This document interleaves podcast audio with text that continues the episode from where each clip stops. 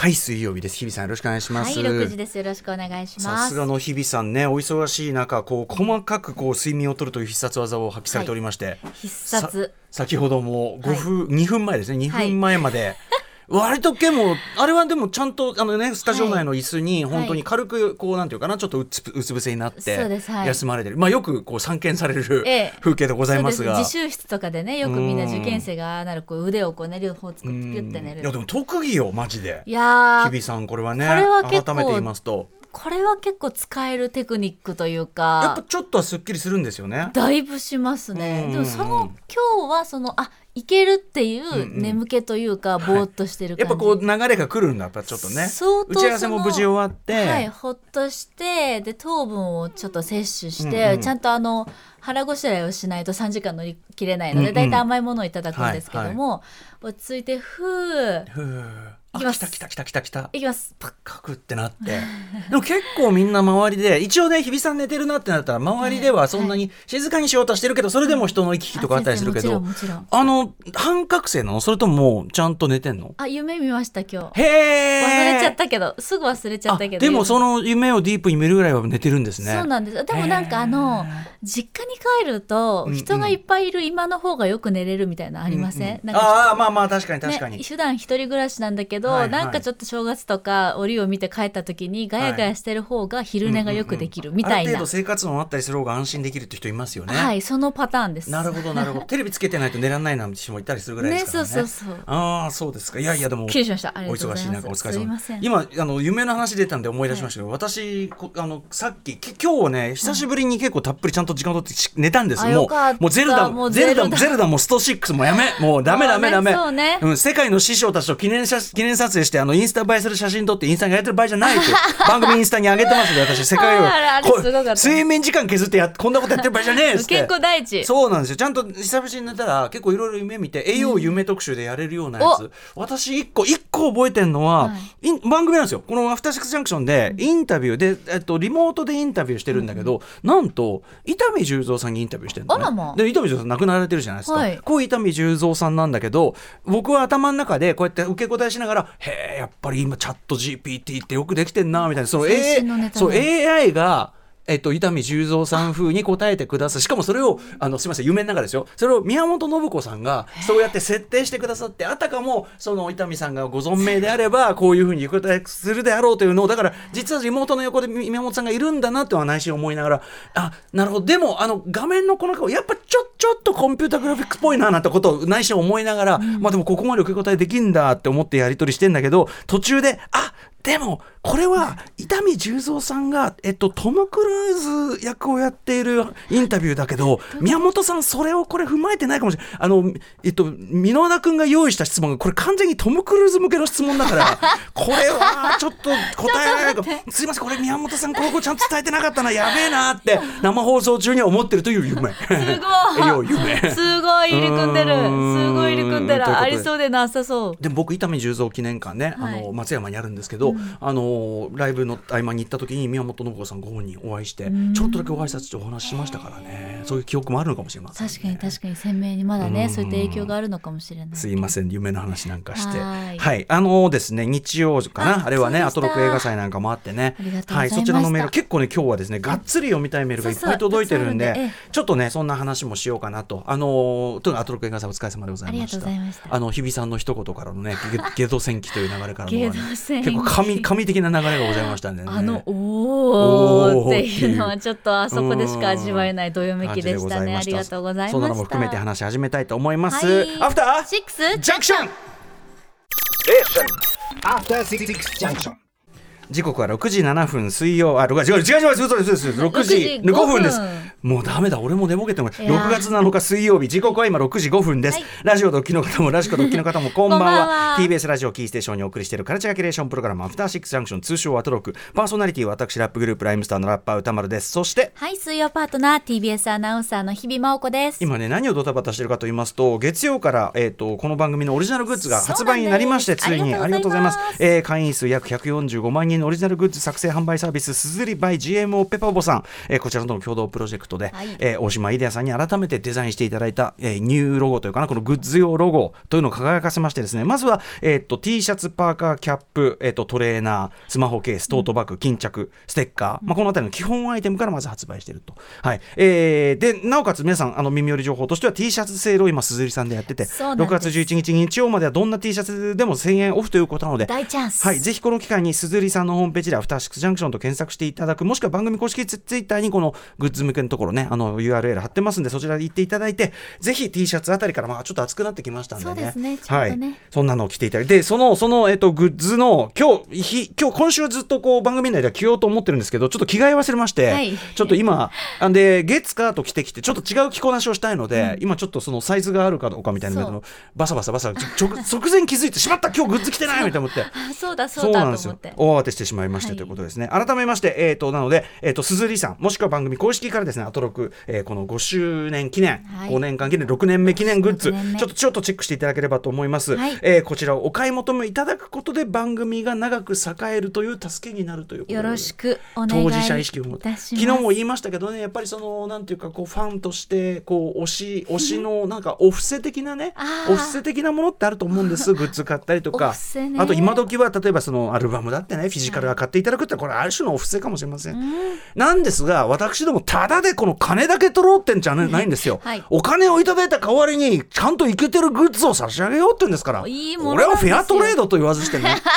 ということなんですよね。正式なねではあの我うん々同じものを身につけるということでこの生まれ連る帯感。ワンチーム。ワンチーム。ワンチーム好きですね日比さんね。ワンチーム一体大感抵の理不尽はワンチームであれば許すというようなね。あそうですそうです。ん。精神論ですからね。精神論。精神論の女日々も そうです。無理やりのありがとうございますといます。ということでぜひちょっとグッズチェックしてみてくださというお話なんですけど。す。ぜひにアトロク映画祭もね、はい。大盛り上がりで、さっき何の話をしてたかというと、間のトーク、スパイダーバース終わったところのトークで、えっと、会場からの質問に答えて、で、なんだっけ、えっと、最初に見最初にたなんかい映画ですとか最ね初に見た映画の話。そうでそう最初見た映画というのはあれで、ではいおばあさんに連れられてゲド戦記見に行ったジブリのね。宮崎五郎さんのはい。ゲド戦記見に行ってでおばあちゃんがよくわからなかったね。つって帰ってたって話をしてたら、はい。これもう全くの偶然なんだけど 僕その時点ではね気づい あの忘れちゃっててすっかりその件を、はいうんうん。あのガメラ2の中に、えっと水野真紀さん演じる、そのまあ実質の主人公みたいな人のうちに、はい。でちょっとお酒でも飲みたいなと彦士ね、はい。あのさんがよく言うぐらいとねいろいろとこう緊張感のある分析が終わったちょっと一息彦でね。士光さんとお酒でも飲みたい基準です、基準ですねっつったらあるよっつって、ん。で本棚の中からこうゲドゲド戦記の後ろってところにミニボトルのウイスキーがいっぱい入ってるというような、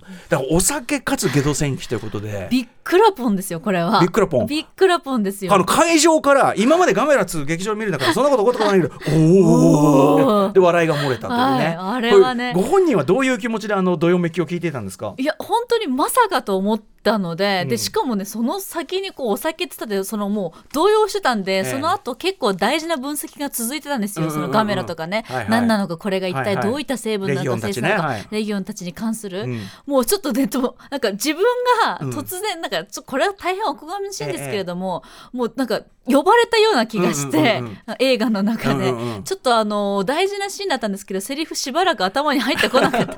あなんか申し訳ないのと嬉しいのといやいやいやまあははは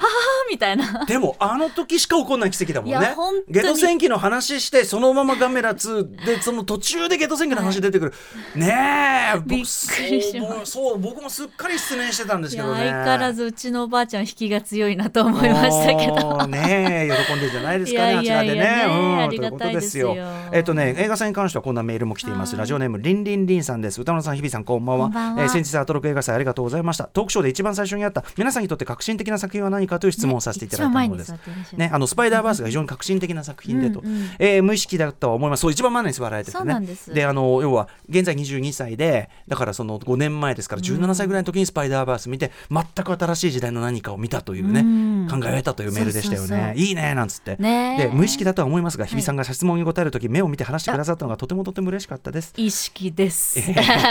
意識です。見て見てこれねこれねこの動き、えー、日比さんの回答だけ私は恥ずかしながら知らなかった作品で HBO ドラマあのレナ・ダナムさんの、はい。えーガールズとのことでした。調べてみたところシーズン6まであって一瞬ひるんでしまいましたが1話30分ぐらいのようなので少しずつ見ていきたいと思います。見れたんでね結局ね。そうなんです。はいはい。はい、UNEXT でですえー次の映画祭で上映したい映画はという質問でストーリーオブマイライフと、えーで日比さんのシャラメ推しポイント解説付きという案が出ましたが、えー歌村さんとパートナーさんの副音声付き会上映、もしくは同時再再生会はぜひともやってほしいです。あのウォッチパーティーってシステムがあるから、うんうん確かに。アマゾンとかね、はい。なんかもっと活用してもいいよねって話はね前してたんですよね、うんうん。えー最後になりますが映画祭が本当に楽しくてます。ますあとこのことが大好きになってしまいました。いつも素敵な放送ありがとうございます。こちらこそ。本当にありがとうございました。こんな素敵な皆さんに聞いていただいてるっていうのをね、はい。ちゃんと直接こうお会いして確認した感じもありよ。ますからね。本当にお会いできるってありがたいですうん。ね。いやということでいやめちゃくちゃ盛り上がったわ。けですけどね。本当にずっとパートナー陣も喋ってたし。うん。でねあのやっぱみみんな集まるとすごいはしゃぎ出すのねやっぱね。やっぱね。はしゃぎますよもう。ずっと三人で喋ってたし女子で。でですねあのねちょっとね長めのメールことも私がねねそのメール紛失癖が。あのロミオ道行のあこれそうそうこれこれ、はい。先週ですよね日比さんがさ、ねあの藤井隆さんのはい「ロミオ道行」というね、はい。えっ、とあれはだからアルバム2003年か、はい。に出たアルバムのえっ、となんていうかな再現コンサートというね、松本隆さんとかね、えー、本間明光さんとかそしてキリンジ堀米貴樹さんなんかも登場しての超豪華イベント行かれてきて。めちゃくちゃ話も面白かったっありますけ楽どこれに関してですねあの反応メールというのはこういう方から結構なんかまたですねええこういう方に聞いていただいてるのかというような話なんですけどちょっといきますね、はい。ラジオネーム熊野ブルーノさんです、えー歌丸さん日比さんこんばんは。こんばんは。えーこんばんは、えー、タマフル時代から幾数年、えーランニングや仕事をしながら欠かさず聞いておりますと。この方あの初めてこれメールしていただいてます、ねはい。えーさて先週水曜日日比さんがお話しされた、えー藤井隆プレえーミーツ松本隆、えーロミオ道行菜園外伝の感想をランニングしながらとても感慨深い気持ちでき拝聴いたしました、うん。というのも以前所属していたデザインスタジオでロミオ道行の CD ジャケット周りのすべてのディレクションとデザインを担当させていただいていたからです。海の親。ですって。なんと？熊野ブルーノさん、えー現在は独立し個人でグラフィックデザインスタジオを営んでいるのですが、今までの私のデザイン人生の中でもロミオ道行のジャケットデザインは最も印象深く自負できる仕事の一つであります。本アルバムのプロデューサーであった松本隆を交えさんを交えたジャケットデザインの打ち合わせの際松本さんが当時の藤井さんのメディアでの発言や振る舞いなどからどこか切な的な印象を持っておられたようで、えーアルバムタイトルをロミオ道行と決められたのことね、松本隆さんが、まあ、ロミオ道行と決めた。また道行きには、えー歌舞伎や浄瑠璃で駆け落ちや心中といった意味があることをお聞きしました、えーその打ち合わせの後道行きから奈落に落ちていく男を想起しニューペインティングアーティストでありあの名作名作ってあの迷う方の映画の方ね JM を監督したロバート・ロンゴ。ロバート・ロンゴでも僕もすごい好きですよ。ロバート・ロンゴの作品、えー Men in the Cities シリーズをモチーフに白シャツに黒ネクタイなスタイリングで瞬間の切なさを持つ男をコンセプトにジャケット用の撮影に、えー挑みました。ちなみに撮影されたのは当時から今でも巨匠である、えー平間至さんですと、えーでもちろん上がってきたベタ焼き当時はまだアナログで納品はプリントでしたは藤井さんの動きもキレッキレでどのショットも素晴らしくどれを使うか本当に迷いました。ただこれらの写真を使ったデザインをいくつも作成したのですがどれも今一つしっくりこなく松本さんそして藤井さんの目指すアルバムのコンセプトに合わないものでした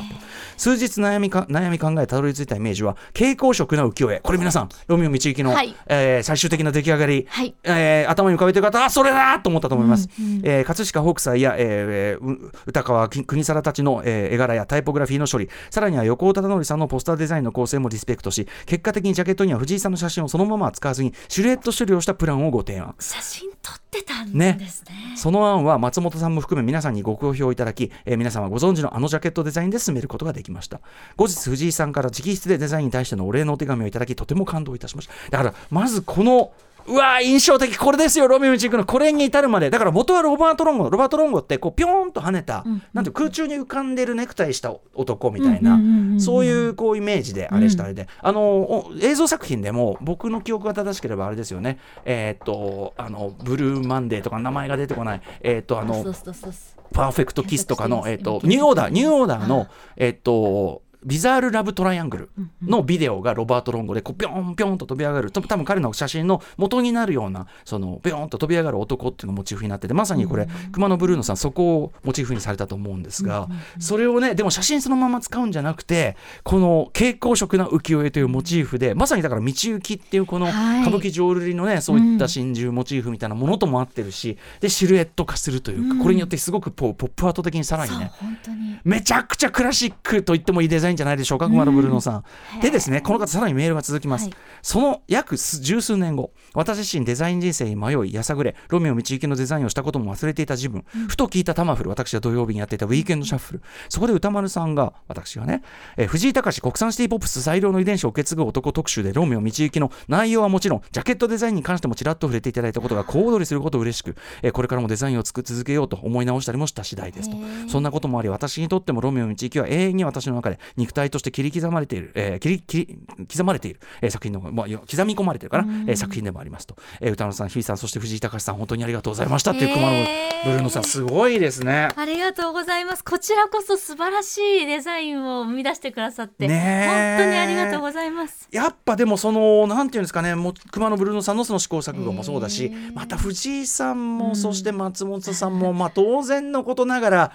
物腰柔らかにしかしこうクリエイティブの追求という点に関してはやはり容赦ないというか。日本トップレベルのこだわりをお持ちのお二人だと思います。そうですね、はいなのでやっぱりこうこうじゃないこうじゃないというのを突き詰めた結果もう要するにこれね僕らもまあすいませんその僕らねこの皆さんのそのレベルの話するのはおこがましいけど例えばライムスターでなんかやるときに結構こうなんかこう作ったもので、発注して例えばできたものがこうなんか違うなみたいな、でなんか違うなんかでもどんどん納期迫ってきてまあまずいまずいってなりながらやっていくんですけど、まあそういう中でこれだっていうのがこう見つかった時にそれでこれだっていうのが見つかるとやっぱりあやっぱりそのさそこまでのこれじゃないあれじゃないはひすごい必要だったなみたいなのがあったりとか。あとね例えばねこれちょっとそのなかなかこれこのパラドックス感ってね分かるかなと思うんだけどあの例えばアルバムを作る時に最初にガツンとだから今回のアルバムって割とコンセプトが後から決まった。最初はそのアルバム用に作ったあオープン・ザ・ウィンドウですけどね、あの後からあの一曲一曲をアルバム用に作ってなかった曲たちを最後にアルバムとして新曲とかをつけてまとめたアルバムで、それってすごい寄せ集めアルバムじゃないかって見えるかもしれないけど今回すごい我々実感したのは最初にコンセプト立ててバシッとその通り作っていくアルバム例えば「ダーティーサイエンス」とかは割とその感じなんですよね。えーでその中間がビタースイートビューというか作っていくうちにあこれだっていうふうになって、コンセプトを途中から決めて定めてったって感じなんだけどあの今回のは割と後の方にコンセプトが決まったんだけど。でもすそのこの間インタビュー答えて思ったんだけど「オープン・ザ・ウィンドウ」っていうコンセプトをもっともっと早い段階で思いついちゃってたら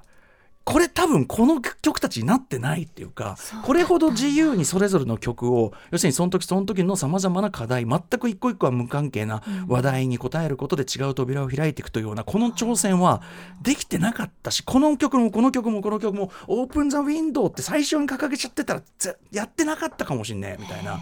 だから今回はやっぱりこの順番でしかたどり着けなかった正解だしでその正解っていうのはでも偶然訪れるというよりはさっきの松本さんとか、あのー藤井さんみたいにこれじゃないこうじゃないんだ。何かまだ違う何か違う何か違う何か違う。で車熊野ブロンさんとかこうですかねこうですかねこれそれだだからそのちゃんと考え続けてるとたどり着ける正解みたいなものがん。あるんだなっていうふうに思ってるんです、ちゃ僕はん。と考え続けているからこそ。そうとか自分の心の中のちょ大体いいけどちょっとこれじゃないとか。それにちゃんと正直にあのいいおおむねいい、もうこのままいっちゃってもまあ大丈夫、でも待って俺の声にちゃんと話聞けと、まだ違うと思ってんだろみたいな。うんでその何が違うかを言語化したりとか方向性が見えるのはもうちょっと後だったりすることなんですが、うんうんうんとにかくまだちょっと何かが違うんですみたいな、これを諦めないっていうことがただもちろんね現実の納期とか予算とかいろんなのあるんで、そことも当然せめぎ合いなんですが、うん。あのーなんだなっていうことを思いました。だから今の車のブルーノさんのメール見ててもそのやっぱ諸見の道行きがちゃんと名作になった、うん。ちゃんとそういうプロセスを踏んでると思いますし、うんうんうん。それはだからやっぱり偶然じゃなくてやっぱ関わってる人全員が妥協しなかった、うん。ちゃんと最後まで考え抜いた。っていう結果であろうかなというふうに思ったりしますよね、でそのプロセスを知らずとも受け取ってるこちらとしてはうん。そうそうそう。伝わる。伝わる。そのね絶対に伝わってる。そうだよね。やっぱりかっていう気持ちになる。あの僕がよく最近言ってる言葉でだまあてかあのいろんな人が言ってる言葉らしいですけど、あの失敗は必然失敗はなんか理由見えるんですよ。なんでこうだからこうだからこうだから。でも成成功は奇跡っていうかうん。だから我々はそのなんていうかなその手抜いたものとかはあここやったなとかさあこうこうなんかみたいな分かるけど、うんで出来上がったこの完璧な正解を見るともうこれ以外ではありえない、うん。ロミオ道球ってアルバムはこれ以外ないですもんね。このジャケット以外あと例の歌詞の吸ったもんだもんね。ね今出来上がったこの曲順とか、この曲のこの並びとか、うんこれ以外でありえないじゃないですか、だからなんかって感じよね。名盤たるゆえんかもしれませんね。なんかまた好きになっちゃった、うん。ロミの道行き。ねそして僕はすごくやっぱりラジオやってて、うん。でそのなんていうかなこうまあ自分のいいと思うことをこうプッシュする、僕は自分のいいと思うことを表現するっていう意味ではラジオやってたり評論することと創作活動って僕の中で結構一直線なんですけど、うん。その中で熊野ブルーノさんのお仕事みたいなところとつながれてなおかつ熊野ブルーノさんを元気づけるというかなこんなこともできたんだったらこんなに嬉しいことはないという感じですかね。い。やはい、えー、ということで皆さんメールもありがとう、はい。まだまだ読めてないメールなんで後ほどね紹介時間があればしていきたいと思います、はい。本日のメニュー紹介しておきましょう。はい。ではこの後すぐです。カルチャー界の気になる人物動きを紹介します。カルチャートークのコーナーです。今夜は脚本家映画監督スクリプトドクターの三宅龍太さん登場です。水曜日久しぶりなんです。ね。嬉しいです、おすすめの劇場未公開映画教えていただきます。そして7時からは日替わりでライブや DJ プレイをお送りする音楽コーナーライブダイレクト今夜のゲストはこの方たちです7月5日6日に ZEP 新宿で 2days 公演を行うね我らがザ・リーサル・ウェポンズが本日はこの TBS ラジオ第6スタジオから久々に生ライブでお送りいたします。久しぶり。コロナ禍を経て久しぶりですね。でせっかくお二人が来ててねあれ僕リーサル・ウェポンズと一緒にやった曲しかもラジオの曲なかったっけ？なんていうねこともありますけどね。どうなるんでしょうかね。ははい。いリーサル・ウェポンズ登場です。そして7時30分頃からは番組内番組です。様々な夢追い人にインタビューし、将来や人生の夢を語ってもらう、滋慶学園 COMグループ presents、あなたの夢は何ですか？お送りします。そして7時45分頃からは新概念提唱型投稿コーナーアーカイブ、マジ大事精神を体現する企画、過去録です。そして8時台の特集コーナー、 Beyond the Culture はこちらです。1000年超えた今だからこそ面白い現代人ならではの読み方で名作古典「源氏物語」を楽しもう特集世界最古の長編小説とも言われている古典の名作「源氏物語」この作品を生み出した紫式部の人生を描く来年放送予定の NHK 大河ドラマ「光る君へ」も早くも話題となっていますけれどもじゃあこの光源氏皆さんもきっと古典の授業であったり、まあ、ドラマや漫画といったエンタメの作品から一旦には触れたことはあるかもしれません。千年もの時を超えて読み継がれてきたこの作品。当然人気ももちろんありますが言葉や習慣の違い現代ではなかなか考えられない社会規範や倫理観から違和感や苦手意識を抱いてしまうという方も決して少なくないと思います。はい。今夜はそんな「源氏物語」の違和感を解きほぐし現代人ならではの新しい読み方を考える。ひいてはその古典文学とか、うん。まあ文学全体でいいですけど文学とかアートとかエンタメっても何でもいいですけど、それをこう読み継いでいったりこうみ、まあ、映画だったら見継いでいったりすること自体の意義っていうか、うんうん。あのそれを改めて問い直すような画期的なそしてめちゃくちゃ面白いエッセイ「え未来の源氏物語」の作者え作家の山崎直子さんをお招きして「源氏物語」の世界ひいてはまあなんていうか本当にあの古典文学にえっと現代のその時代その時代の視点で、えっと、触れ続けていく意義みたいな、結構すごいこれは大きな話かと思いますね。あそれそもそもこの未来の源氏物語めちゃくちゃ面白いんで、はい、山崎直子さんとお話、えー伺っていきたいと思います。はい。番組への感想質問お待ちしています。歌丸アットマーク TBS.CO.JP までお願いします。それではアフターシックスジャンクション。行行ってみよう。After Six Junction.